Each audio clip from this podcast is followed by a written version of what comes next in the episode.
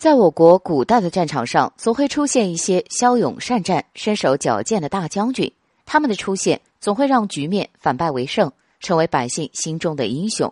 今天，小编就说说历史上的几位让后人称道、武艺超群的白袍将军。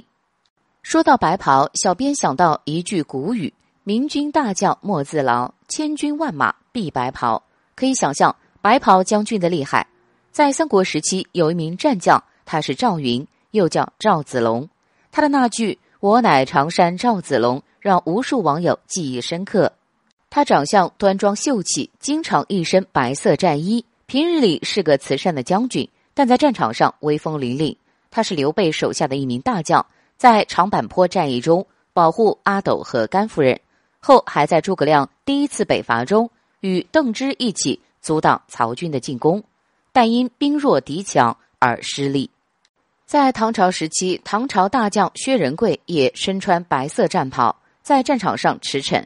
他曾经打败过高丽，收复了辽东，三箭定下天下。在征战的数十年间，从没有失败过，后人称其为战神。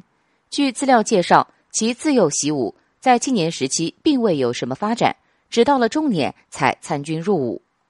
第三位罗成，他是隋唐时期的人物。因精通枪法，平时不苟言笑，所以他有一绰号“冷面寒枪俏罗成”。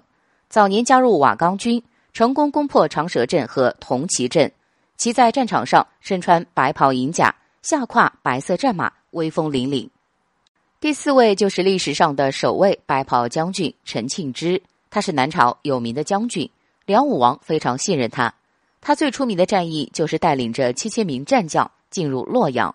其实穿着白袍打仗是很容易被敌军所注意到的，但他却喜欢穿，但不是因为其很英勇，而是他最擅长的就是动脑子。